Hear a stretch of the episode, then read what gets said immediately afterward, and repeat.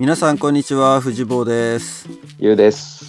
本編から引き続き湊くんがゲストですよろしくお願いしますよろしくお願いします。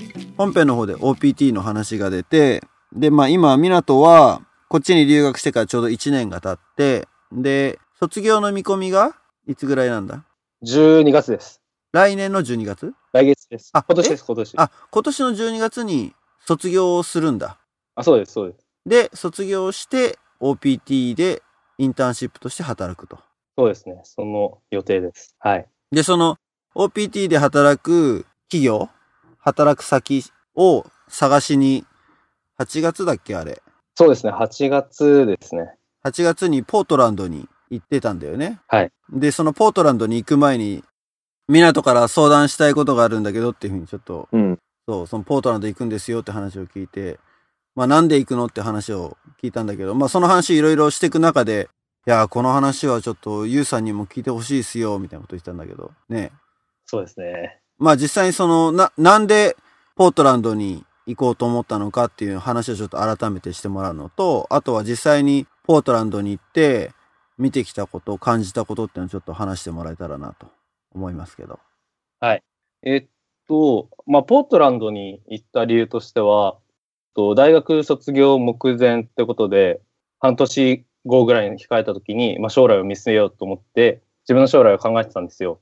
で、卒業して OPT が終わったらどうどどういう人間になりたいかって考えた時に、やっぱりその地元に帰りたい。地元で、地元の仙台なんですけれども、宮城の。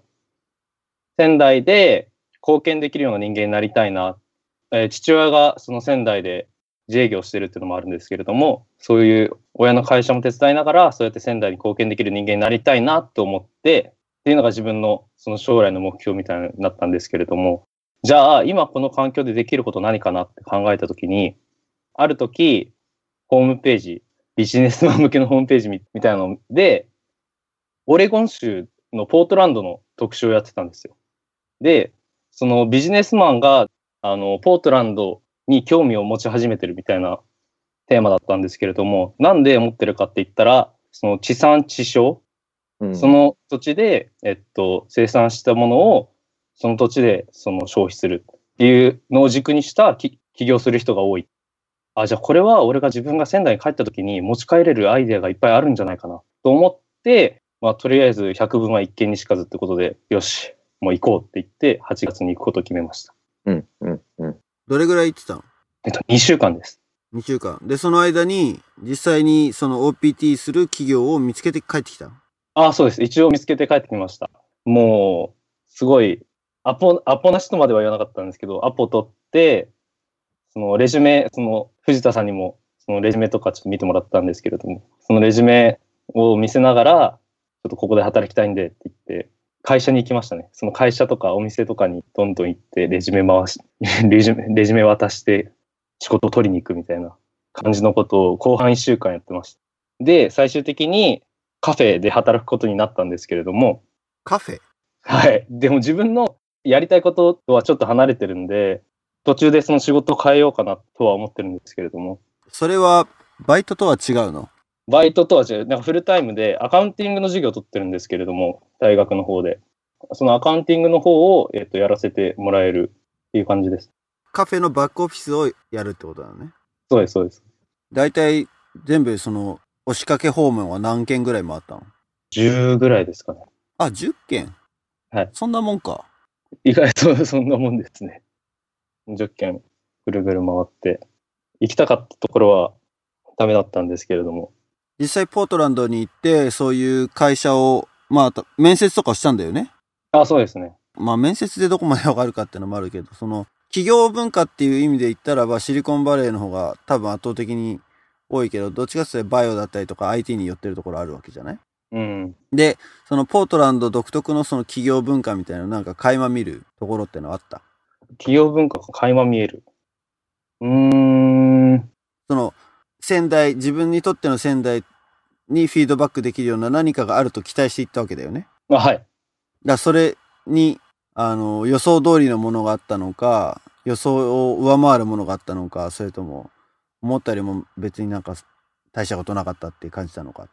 えっと、予想通りっちゃ通りだったんですけれども、なんかその店の人個人経営のお店、そのさっきのカフェ、自分が行ったカフェとかもそうなんですけれども、カフェとか、えっと、雑貨屋とか、そういう店の人が、なんかどうやって働いてる、どういう心持ちで働いてるのかなと思って、いろいろインタビュー、インタビューじゃないんですけど、なんか、なんでこのお店作ったのとかっていう話を聞いてた時に、なんか俺はこの街が好きで、ここになんか役立てることをしたかったんだよねみたいな人が多くて、あ、この人たちかっこいいなっていう印象を受けて、そこが一番感動しましたね、自分は。かっこいいなって思って、それを自分に還元するところとかっていうのは、まだ今のところはないのか。でもやっぱりその、ポートランドのそのカフェで、今のところ働く予定なんだよね。はい。働く予定です。OPT の期間って、働いていいですよって期間なんで、あの、仕事をコロコロ変える人が多いらしいんですよ。うん。なんで、とりあえずって感じですね。とりあえずそのカフェで働いて、小銭ですけど稼ぎながら生活の足しにして、自分の受けたい会社にまたどんどんアプライしていくっていう方法を取ろうかなとは思ってます。あ、じゃあ今、今の段階でセカンドキャンディデートがいくつかあるわけだ。あ、はい。もうすでに。でそれもみんなポートランドの会社。そうですね。ローカルの、ローカルの会社と、あと、それを管理する、ポートランドの企業とか、その地域コミュニティのを作るその会社があるんですけれども、その発展させる業務を行っている会社があるんですけれども、そこにもアプライしたいなとは思ってて。それは日本でいう、なんだろう、商工会議所みたいな感じの？あ、そうですね。商工会議所なんですけど、独立性が強いというか、なんかその政府の、と政府の関与とかがほぼ全くない状態、弱いその組織だから、なんか自分たちが自由に動けて、どんどんアクティブに活動できるんだよっていうことをその会社の人は言ってたんで、面白いな。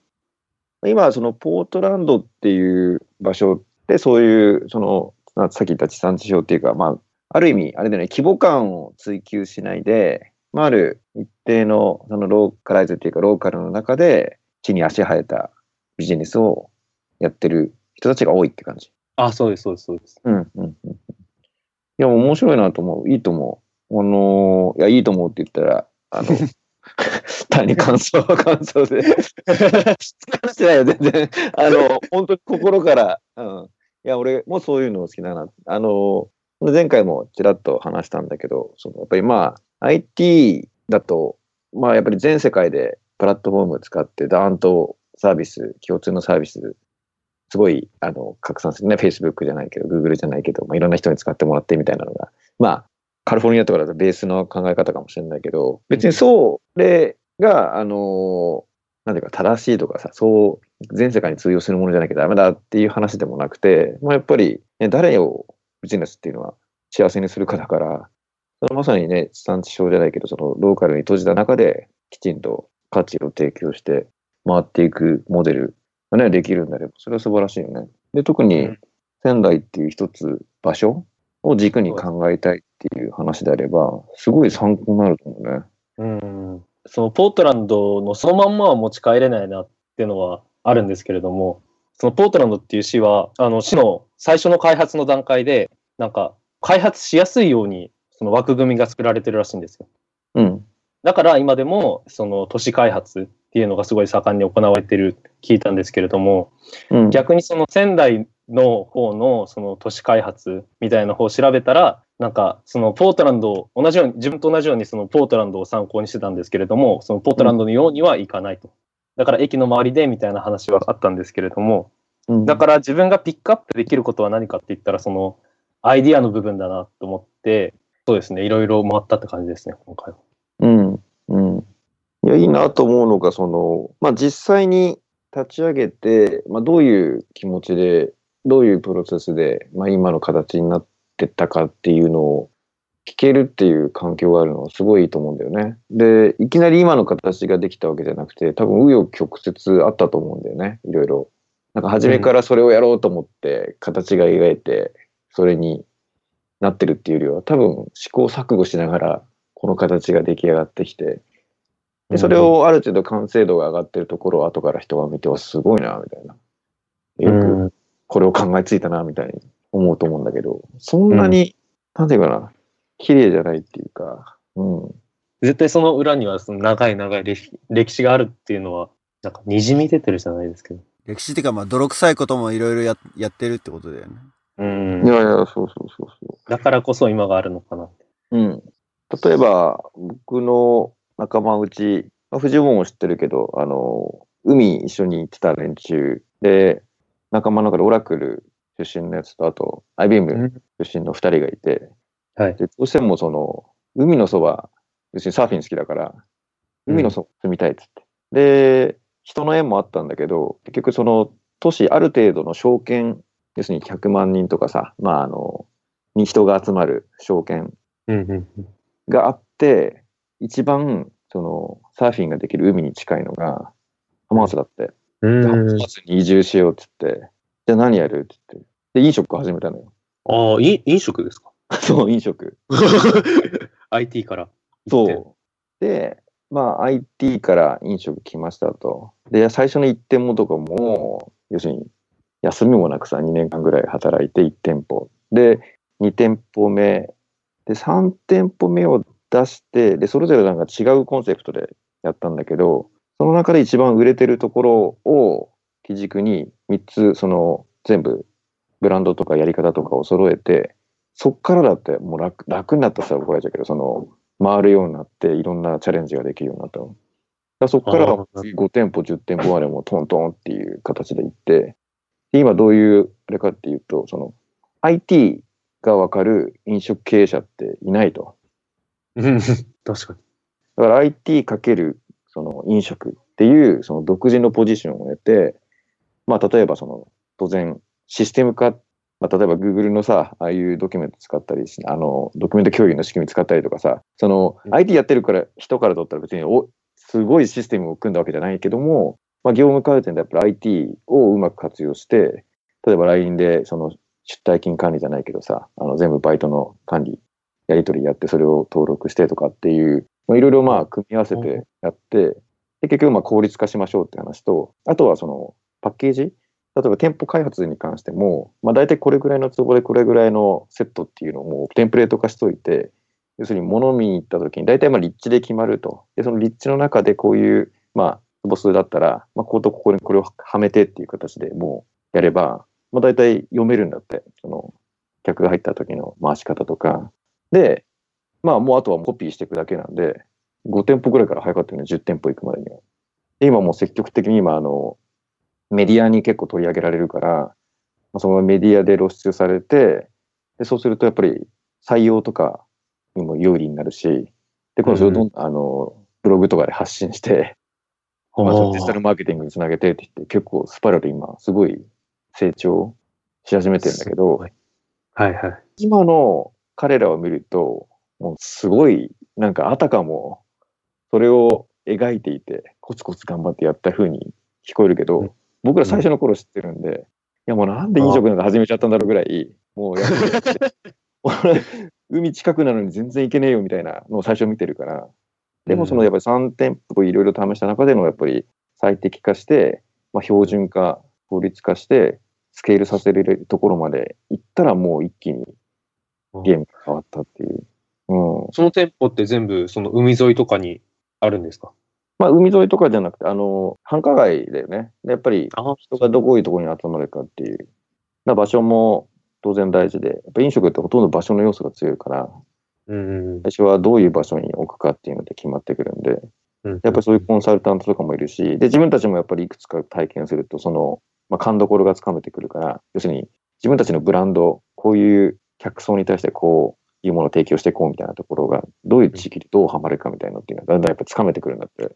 ああ、じゃあもうそういう仕組みっていうか、システムみたいなのができてくると早いんですね。そう。であとはもう金借りれるからって言ってたよ。ああー、なるほど。うん。もう大体物件さえ見つかっちゃえばもう、あの、儲かるモードに入ったので、あとはその資金繰りでね、その、はあ。なるほどね。うん。そっか、システムを作るまで。なので、その最初の今のが、まあ完成でもないし、まだ今ね、いろいろ成長段階だから、いろいろチャレンジはしてるけども、まあまあ、ちょっと軌道に乗った感じだけど、そこまで行くためにはやっぱりもう試行錯誤だよね。その2年間っていうのはどういう印象だったんですか？その試行錯誤してたっていう、そのユウさんからして。いやもうだから、もう店舗を開けるための仕込みだとかさ、で全部、あの、自分たちが事務処理含めてさ、うん。で、当然バイトをね、募集して、まあ当時、まだ人が取りづらい時期もあったのかな。まあ要するに、バイトもさ、だんだん店舗がいっぱいになってくればさ、採用とかさ、ある程度広告じゃないけどさ、かけて取ってとかさ、知名度が上がってくれば、いい人普通に入ってくるかもしれないけど、まあいきなり1店舗ね、あって、じゃあバイトを雇おうって言って、なかなかバイト見つかんないよね。ああ、確かになるほど。うん。だから、最初はもう全部自分たちでやんなきゃいけないからさ。うんうん。らそれがだんだん、ね、3店舗ぐらいになってくると、やっぱり任せるやつが必要になるじゃん。ああ、そう。ああ、そうですよね。オーナー、オーナーっていうか、その店舗ですよね。そう、店舗。だから、まあ、ずっとバイトで長くやってたやつを店長にしたりとかさ。うん。じゃあバイト管理をそいつにやらせたりとかさ。うん。そうやってだんだんそのルールだったり、その仕組みだったりっていうのをさ、作って、1個作れば3つの店舗でやれるようになるじゃん。はいはい。うん。そしたら1かかったことによって3店舗だったら、それ効果は高いよね。うん。なるほど。そっか。アイディアを膨らませていくんですね。育てていくんですね。そうそうそうそう。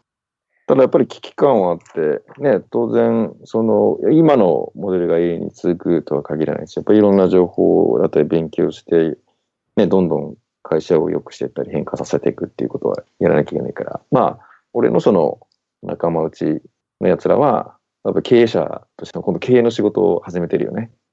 ああ。まあ、よりスケールさせていくために、じゃあ、その PR、広告打ちながらどういい人を取って、何をどう任せていこうかとか。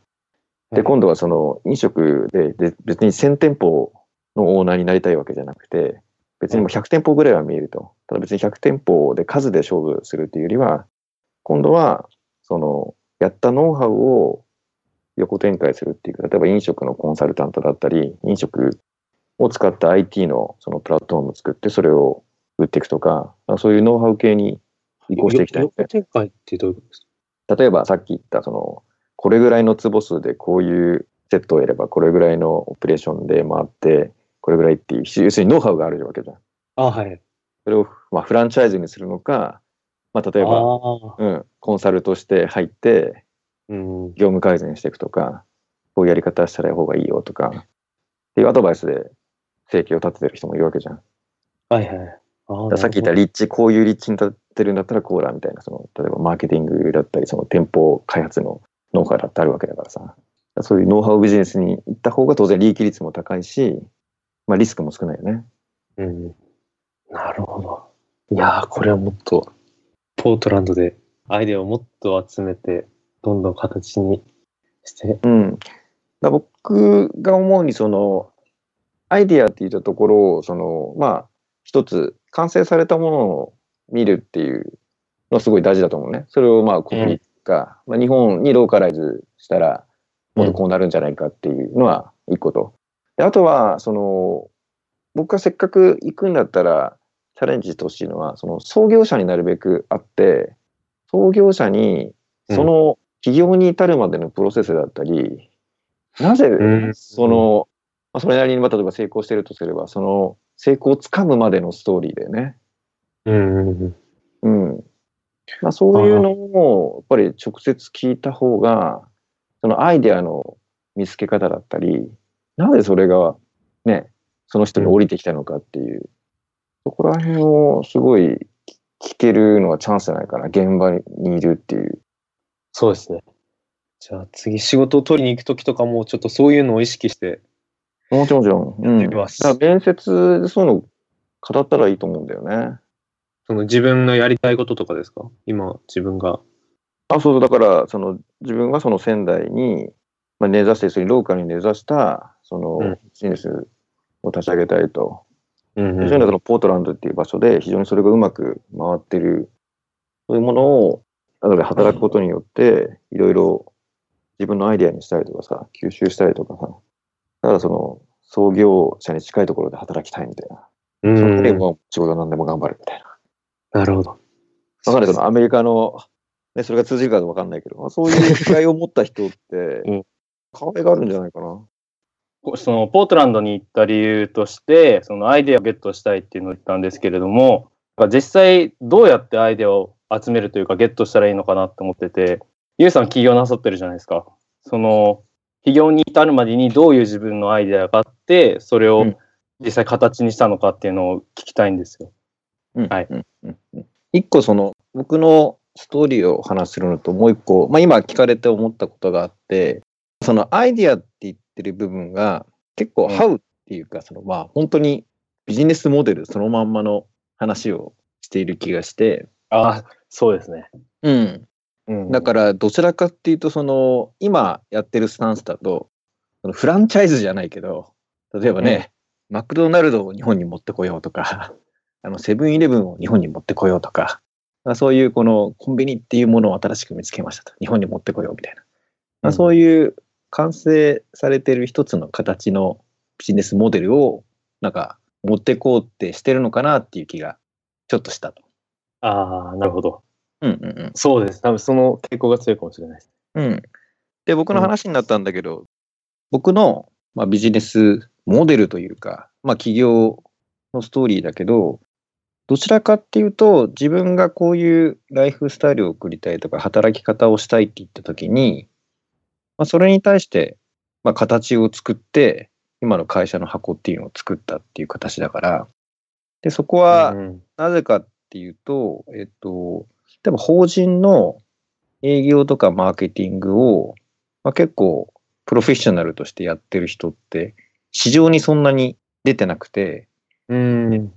で例えば僕の場合は大手に9年ぐらいいて、まあ、外資の、まあ、特に今最先端を行ってる IT 企業で法人の営業とかマーケティングをやってきたので、ちょっと先の未来を体現した会社にいましたと。まあ、世の中その先を仕掛ける会社にいたので、まあ、そういう情報だったりそういう事例だったりっていうのをいっぱい見て一緒にプロジェクトでやってきたので、まあ、非常にそこはラッキーでしたと。で、今度じゃあそのチャレンジ次何したかっていうと、今度ベンチャー企業に行きましたと。で、ベンチャーでは結構技術とかアイデアがあっても、やっぱり法人営業っていうと、やっぱりそういうスキルとか経験を持った人が、まあ、ほとんどいないので、まあ、社長が一人で売り歩いてるところに、まあ、そういうところを補完できる、まあ、人がいたら助かるなっていうんで、ある人から紹介されて、まあ、面白そうだと思って入ってみてやりました。で、ここが長かったのは、やっぱりそのないものを作っていくところとか、まあ、新しく販路を拡大していくとか、そのアイディアを自分が考えて試して、それが結果に出てくるっていうのは非常に近いところで回っていったので、すごい面白かったですと。で、ある、まあ、まあ、目標っていうか、入った時にこれぐらいの会社になったら面白いな、みたいなところまでの目標感は、ある程度達成されて、じゃあ次どういうチャレンジしようかなって言った時に、ベンチャーに入って思ったのは、ね、代表っていうか創業者ってすごいなと思って、まあなんか自分の箱を持って何かチャレンジするっていうのは一つ面白いかなと。で、ただ、事業っていう意味では、その大きく資金調達して何か世の中を解いていくっていうアイディアがまああればいいかなと思ってたんだけど、そういうアイディアっていうのがまだ降りてきたわけではなくて、まあ、比較的そういうアイディアを持ってるけど、例えば法人周りの営業とかマーケティングが弱いから、まあそういうチャレンジがなかなか前に進みづらいとか進んでない。もしくはもっとスピードを上げて成長させたいみたいな会社っていうのは結構いくつか僕の周りであったので、じゃあ僕自身の時間をまあフルで一社につぎ込むのではなくて、ちょっと分割して、それぞれの会社にじゃあ2日分、3日分とか、じゃあ1日分とかっていう形で、あの、僕の経験とかアイディアとか、その人脈とかを使えるんだったら、まあ、それぞれの会社がハッピーになるかなと思って、まあ、そういうコンセプトでやりましたと。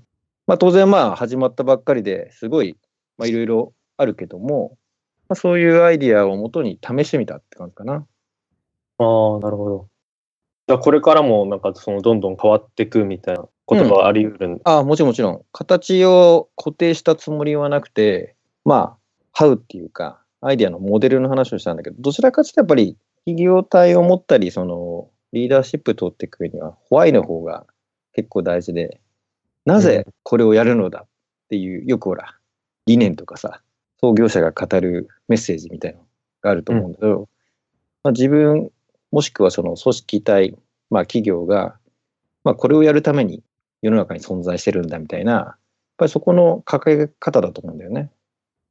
うん。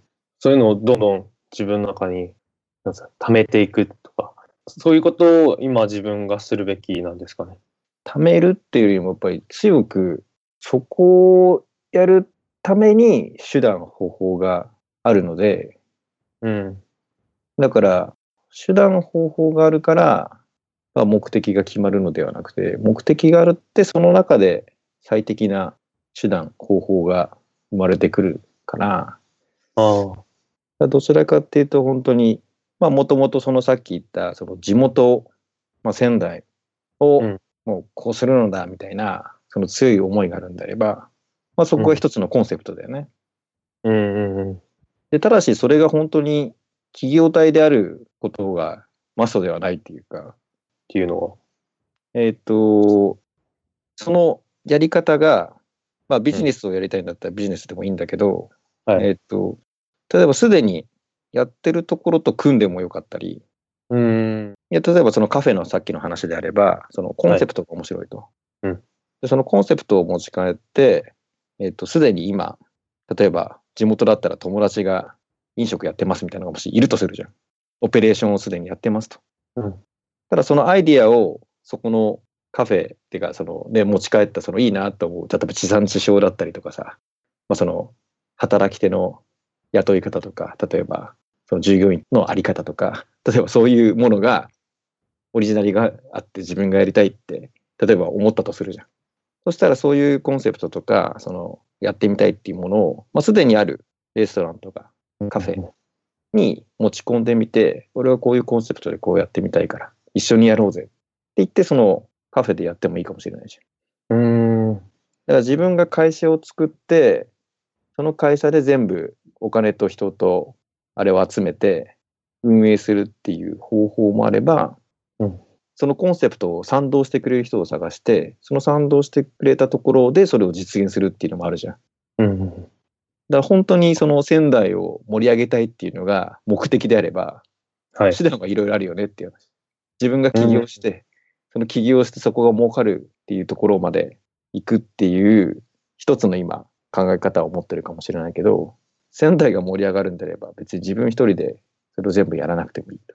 いろんなやつと組んでいればいいと。うんただ本当にやりたいことは何なんだ？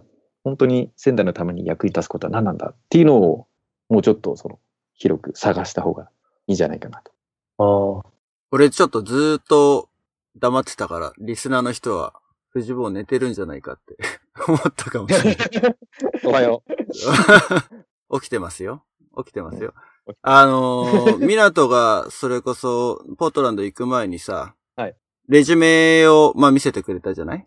はい。で、その時にも話をしたんだけど、結局、帰着するところは同じかなって思ってて、その時話したことで。で、何話したかっていうと、あの、まあ、シリコンバレーなんかだとスタートアップいっぱいあるけれども、その中で彼らが一番最初にフォーカスすることは何かって言ったらば、自分たちが解こうとしている問題は何なのかっていうことをクリアにするっていうことだよね。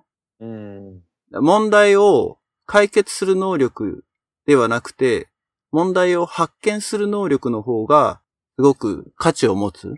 うん。だから、俺がこの前、その、会った時に言ったのは、じゃあその仙台を盛り上げるとか、仙台にに貢献するって言った時に、じゃあ今仙台が抱えてる問題、港が解こうとしている問題は何なのかっていうのは、あるのかって言ったら、その時点ではなかったしてたじゃない？はい。うん。で、あとは、お父さんの仕事を引き継ぐっていうふうにいう流れかもしれないけれど、お父さんはじゃあ今までどういう地域の問題を解いてきたのか？っていうところを、まあいろいろ話を聞いた方がいいんじゃない？っていうことを言ったじゃない？はい。うん。だからまあその、問題って言ってもいろいろ広いわけで、で、はい。例えばさっき言ったその、ね、ユウなんかが言ってたけど、コンセプトを大事にしていくっていう風に聞くと、なんか問題解決してるよう、問題を何か解決するために取り組んでるような聞こえはしないんだけれども、でも実際その裏には何かしら、なんだろう、社会に貢献するために何かを変えようとしてるわけだよね。うんその変えようとする原動力のもとにはやっぱりその何か抱えてる問題がある。すごい抽象論だけどね。例えばなんだろうな、わかりやすい例で言うと、うーん、アップルのプロダクトとかがこう、ライフスタイルを変させるとかさ、そういうプロダクトを出してきてるけれども、もともとライフスタイルを変えようっていうところが基軸にあったんではなくて、多分その裏にある、その今のライフスタイルに抱えてる問題、それを解くことによって一変したっていう風な考えるのが、まあ自然なのかなって思うんだよね。うん。言ってる意味わかる？あ、はい。うん。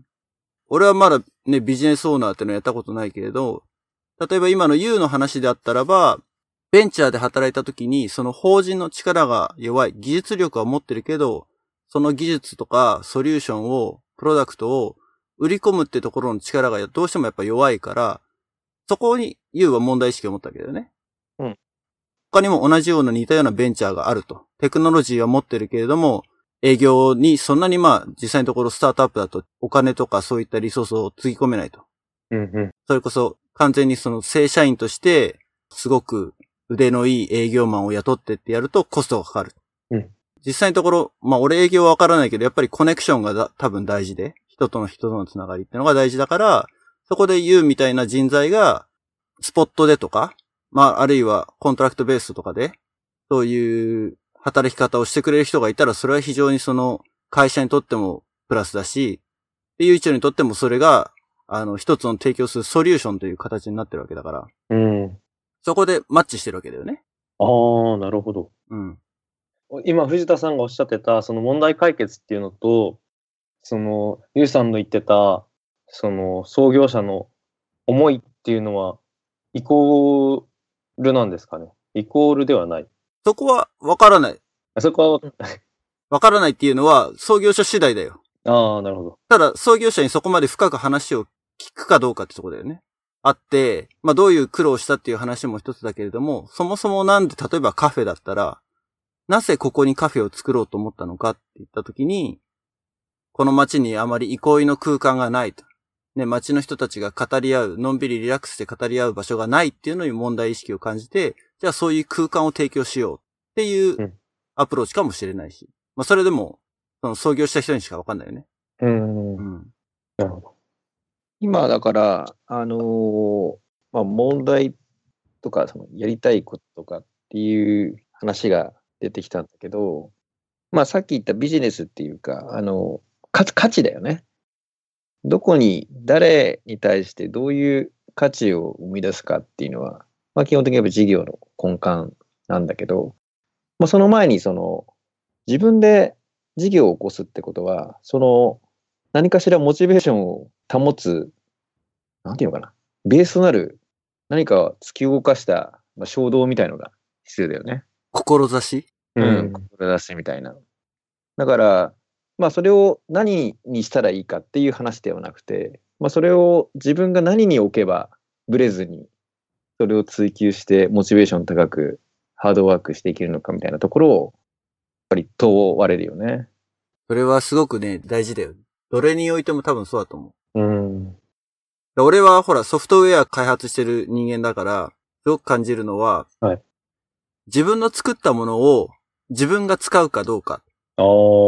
それとも自分が全く想像できないようなユーザーが使うのかっていうので、全然なんだろう。思い入れ方が違うってのもあるし、もちろんその本当の意味でユーザーの立場に立てるかどうかっていうのが全然違うんだよね。うん。うん。だから、自分がユーザーの立場にいないと、結局作ってるものがユーザーのためになるだろうってやってるんだけど、想像というか妄想というか、あの、独りよがりというか、に過ぎない可能性が非常に大きくて、だからそこには必ず自分が本当にその、ソリューションを受ける側の視点をちゃんと持てるかどうかっていうのは、すごく大事で、そこは結構その、志をしっかり持てるかっていうのも結構リンクしてる気がするんだよね。うんなるほど。自分の場合だったら、えっと、さっきも言った通り自分は将来的な仙台に帰って、そこに貢献したいってなった場合は、やっぱりもっとその仙台、仙台のことを知る必要があって、そこに、それに対するソリューションを見つけた上でポートランドとかに行って働いたりとかの方がいいんですかね。ソリューションというかなんか問題点というか。いや、その、どういう順番かとか、どうしたらいいかは結果論で、あ だっ、て、ベンチャーいうか、そのまず創業の基本はもう数打つことじゃん。うーん。だからまあアイディア思いついたり、そのこういうのやってみたいしたら、ひたすら人に話したりさ、もうそれの繰り返しじゃん。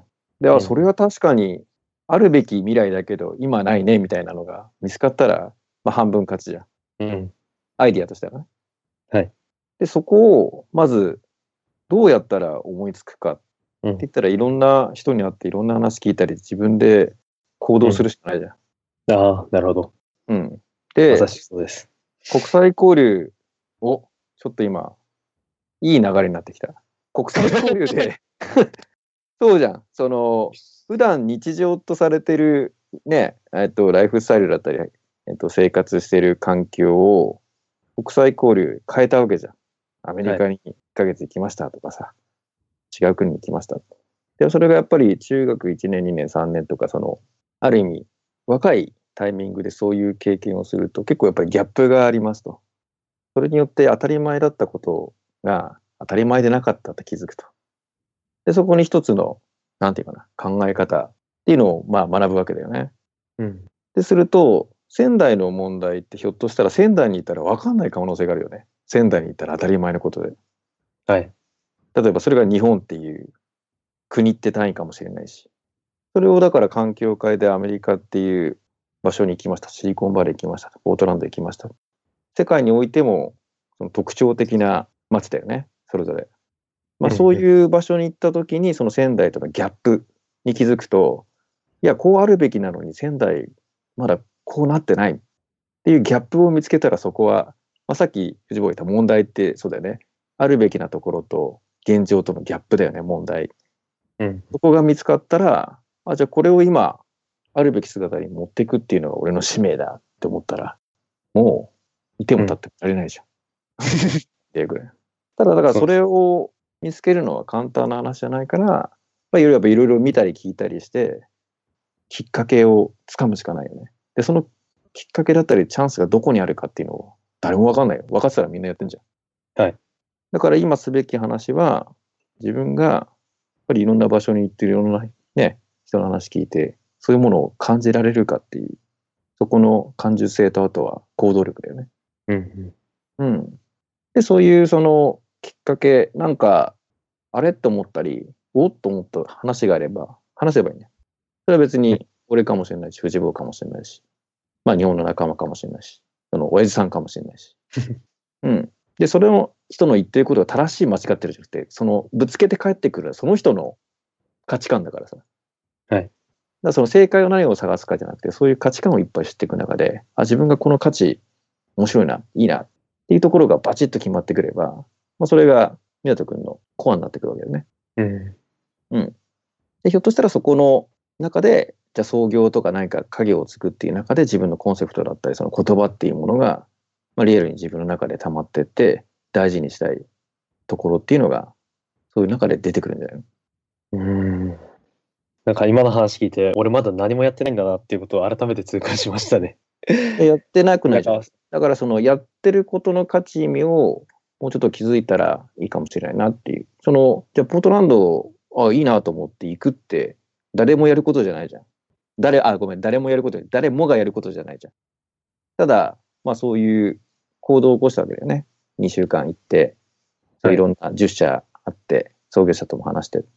だからその経験値は身についてるわけだから、からそこでその短期的な何か具体的なアイディアが見つかったか見つかった、見つかってないかっていう短期的視野じゃなくて、もっとやっぱりそういうものを繰り返す中で自分の価値観を固める何か言葉に出会うとか、その人に出会うとか、そういうところをやっていくといいんじゃないかなと思うんだよね。なるほど。だからその、ポートランド行った時に、アイディアをいろいろ探してって言ってたけど、はい。なんとなく聞いてるとそれってなんか、あの、最短距離を行こうとしてるように聞こえちゃうというか、前にも優が言ってたように、答えを、用意されてる答えを見つけに行くような、はい。日本の教育的ななんか考え方というかさ、アプローチではあるんだけれども、習慣があるのかもしれないけど、それは、やっぱりケースバイケースなことがほとんどだろうし、すべてポートランドにおいて起きたことが仙台にアプライできるわけでもないわけだし。まあだから、えさっき、あの、国際交流と似てるって言ったけど、この OPT の期間っていうのはある意味、中学生でアメリカに初めて渡るラボっ子と同じでさ、フレッシュな気持ちで、こう、いろいろなものを見て、あまり先入観を持たずに、うんうん。あとあともうとにかくアグレッシブにね、自分がやりたいこと、自分がこれからやるであろうビジネスに結びつけていくってことは大事ではあるんだけれども、そうは言ってもちょっと一歩引いて、客観的に見るっていう視点も必要だし、まあ自分のそのアイディアがどういう状態にあるのか、今自分がどこにいるのかっていうのを正しく把握するという意味でも、それこそスタートアップがやってるようなピッチみたいなね、プレゼンテーション、例えば1分間で、今自分がやりたいと思っていることがどういうことなのかっていうのを、友達とか、知り合いとか誰でもいいから、プレゼンテーションしてみると。うんで、フィードバックを受けて、また、まあそのプレゼンテーションそのものじゃなくてよ。あくまで内容ね。はい。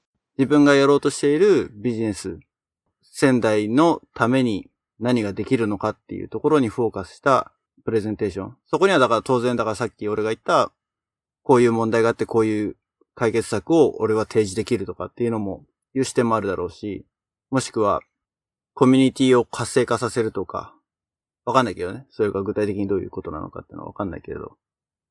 まあいろいろな要素はあると思うけれど、そういうプレゼンテーション、ピッチみたいなのを繰り返していくことで、自分が今いる位置だったりとか、自分の考えをまとめる上でもアウトプットするってのはすごく大事だと思うから、うん。ポートランド行っていろんな創業者からインプットしただけで終わらないで、やっぱりそこはアウトプットにつなげてほしいなって、個人的には思う。ああ、なんか今、藤田さんに言ってもらったのがすごい図星で、なんだろう、最短距離行こうとしたんですよ。自分の中で。なんだろう、ポートランド行って、仙台行って働いて、俺の会社行って、で、ついでみたいなプロセスを自分の頭の中で考えてて、なんかそれに対する焦りみたいなのがあったような気がします。なんで、そうですね、その初心ですね。その中学1年生の時に行った時の初心のまま、ポートランドでまた吸収してそれをどんどんアウトプットしていくことが大事なんだなって、はい。本当思いましたね。まあ、さっき言うのね、その、飲食やってるって友達も、いろいろ試行錯誤をした上で今があるって言ったように、当然だから最短距離行ってるわけじゃないわけじゃない？はい。だからそこは、一見すると、すごくシンプルな道を歩んできたように見えても、必ずそこには、水面下で足をシャコシャコやってるアヒルみたいな状況も絶対あるわけだから、うん。やっぱ最短距離を求める必要性は全然ないと思うし。うんうん。まだまだ若いんだし。若いですかね。若いでしょう。25でしょ？23です。あ、23、あ25じゃなかった。まあ来月、来年の2月から OPT がおそらく始まると思うので、はい、おそらく。でどれぐらいの期間やってられる、やってられるというか OPT の期間自体は？どれぐらいなの？えー、丸1年ですね。じゃあ2月から働き始めたら、2018年の2月まではアメリカで合法的に働けると。そうです、そうです。うん、うん、うん。もし続いて働きたかったら、会社にビザを出してもらえば、ずっとアメリカにいることもできますけど。まあでもまだ行って、自分で、自分の肌で感じてみてからですね。うん。まあだからできるだけインプットは、インプットの方が多分確実に多いだろうけど、はい。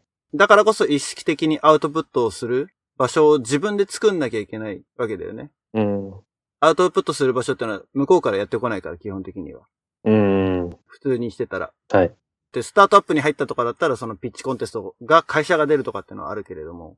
だけど、そうやって OPT って形で働くんであれば、なかなかアウトプットのチャンスってのはないだろうから、常にそこはちょっと心がけておかないと、整理するタイミングを逸するというかね。自分の中で咀嚼するタイミングを逸するっていうのもあるだろうから、うん、うん。頑張ってください。はい。ありがとうございます。いやいや、楽しみだよね。その、まあ、スティーブ・ジョブスじゃないけど、もうコネクティングドットじゃん。要するに、そのタイミング、そのタイミングではさ、低なんだけどさ、後から見たら繋がってくるわけよね。うん。ああ、だからなるほど。その瞬間瞬間のその答えが出た出ないっていう話よりも、やっぱりそこに何かを感じて、何かね、あの、動かされるものがあれば、まあ、そこは後から多分繋がってくると思うんだよね。うん、うん。だからやっぱ行動を起こせるその原動力っていうか、やっぱりどれだけ行動を起こせるかっていうところに着目をして、短期的な答えを見つかるっていうよりは、もう感じるがままに生きていけば、楽しいね、その仙台の輝かしい。ごめんごめんごめんごめんごめん笑うとこじゃなかった。いやいやいや、すみません。俺も笑ってましっていう話になると面白いよね。まあ、じゃあ今後のね、その仙台が相当盛り上がるだろた。宮崎ハードル上がりましたね。う。はい、ね、企画とそれがどうなったかを、ね、このアナザードンでも追っていきたいと思いますんで。また来たもう何十年後の話になるか。いや、それぐらいが面白いじゃん。なんか。そうです。アナザードーンのサステナビリティが結構効いたけどね。いやいやだいぶね。もう編集の話とかね、もうぜひね。苦労話？苦労話 いやー、それ聞いても面白くないんじゃない？わかんないけど。まあ、オフ会というか、その、ね、まあ話が飛んじゃうけれども。うん。19日？19日。のカレッジメイトの会議に参加したところで、まあ、そんな話を聞きたい人がいればうん。してもいいし。まあ、来たる12月の19日、ね、カレッジメイト、現役の会議にね、藤坊と僕でぜひ参加したいと思ってます。本編でカレッジメイト会議の場所がラボ戦じゃないっていう話をしてたけど、場所は分かったの？そう、場所。貴重な情報だったね。ラボ戦じゃなかった。問わせたところ、ラボ戦じゃないっていう話は正解でした。よっしゃうん。ラボセンターの隣の小さいビルの2階の、なんか日本語教室をやってるところの一室を借りてますとうんうん。いうところだったので、はい。20時に待ちぼうけを食らなくて済みました。おかげで。ラボセンターの隣の小さいビル？うんのお弁当屋さんあるんですぐわかると思いますよ。お弁当屋さん。1階に。うん。おお弁当屋さんのビルの2階。詳細は、また、後ほど。後ほどでいいの？ちょっと待って、これ。配信15日なので、19日の会議に行くから、ね。そうですね。あ、まあ、一応ショーノートには書いときましょうかね。あの、テキストでね。あの、来てくれる OB 王子がいたら。あでもなんと、一人あれですよ。ポッドキャストを聞いて、うん。ぜひ参加したいっていう、おお。一人もらいましたからね。あ、本当それはいいねポ。ッドキャストの、はい、意欲が微妙に来てます。まあ、まだね。あの、始めて1年も経ってないから、このポッドキャストも。何年続くんだっていう話もあるけれども。着々と。ね。でも10回。あ、10回じゃないや。9回。トータルでもう、イントロダクション言ったら19本目かなこれで。うん。うん。聞いてくださって本当にありがとうございます。もうこんな雑談みたいな 感じでいつも収録してますけれども。まあぜひね、ツイッターに意見もらって。ツイッタもういいよ。ー。ね。どしどしお寄せくださいと。で、そう。僕は15日は、まあ日本にいるんだけれども、次の配信ですね。1月の1日は、えー、お休みさせていただきます。まあお正月休みというか、リアルな話をすると、俺が日本にいる間、このポッドキャストの編集作業をあんましたくないっていうか、正直でね。正直ベース。正直言ってね、うん。あの、のんびり過ごしたいので、あの、そこのところはご勘弁をというか。1月の15日が2017年最初の配信になりますけど、ひょっとしたら結構大物なゲストをお呼びしたいと思ってますので、お楽しみです。すごい気になる、あれですね。前振りですね。まあでも、ネタバレはしませんよ。今のところはね。ということで、えー、12月の19日、僕もゆうも、えー、そのカレッジメイトの会議、8時に行くんだよね。うちはね。うん。なんか、現役が、その時間枠を取ってるみたいな話を、ちらっとさっき聞いたけど、そうなの？なんか、フラッと、ね、現役の会議に、ね、後ろでちょこんと二人で座って、その後、ね、事業参観みたいな感じで参加するイメージだったんだけど、もうアジェンダ今作ってますんで、8時から時間用意してますんで、っていうような、なんかちょっと雰囲気をえー。感じ。なんか話さなきゃいけないの？ねえ、ワークショップじゃない？藤坊あ、ワー、え、ワークショップ？藤坊が用意したワークショップをやる形になるでしょ。ああ、だなるほど。企画とね、準備大変だと思うけど、あの、いつだか無茶ぶりしちゃったやつ？じゃあ無理しちゃったやつ。人とき昔の資料とか持っていったら、あ、昔の資料ね。あ、でもそれは持ってけるかもしれないな。ひょっとしたら。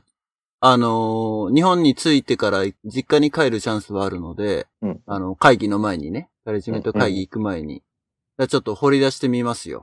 そういうのあったら絶対現役喜びますよ。うん。ね何年前だ？何年前だ、解読できるのかっていう心配があるけどね。データバイタルですね。18年前でしょ、だって。そう。約。だってほら、前に話題に出したあの、国際化プロジェクトみたいなさ、うん。ねひょっとしたら今の現役の子には全く理解できないかもしれないし、楽しみです。楽しみです。まあ、もし、あの、資料が見つかったら、ぜひ持ってきたいと思いますので。はい。こんなとこですかね。はい。みなとくん、長いことありがとうございました。いえいえ、もう二度目もすごい楽しかったです。ありがとうございます。また、ポッドキャスト以外でも、まあ、オフラインでも全然いいので、はい。俺とかユウとか、もし、あの、ね、相談とかその、OPT のこととか、ビジネスのこととかあったら、相談乗りますので、ユウも俺も。ありがとうございます。そう幸せで。すす。はい。先ほども言いましたように、1月の1日はお休みです。次回の配信は1月の15日になります。ということで、えー、皆さん、良いお年をお迎えください。さようなら。さよなら。ら。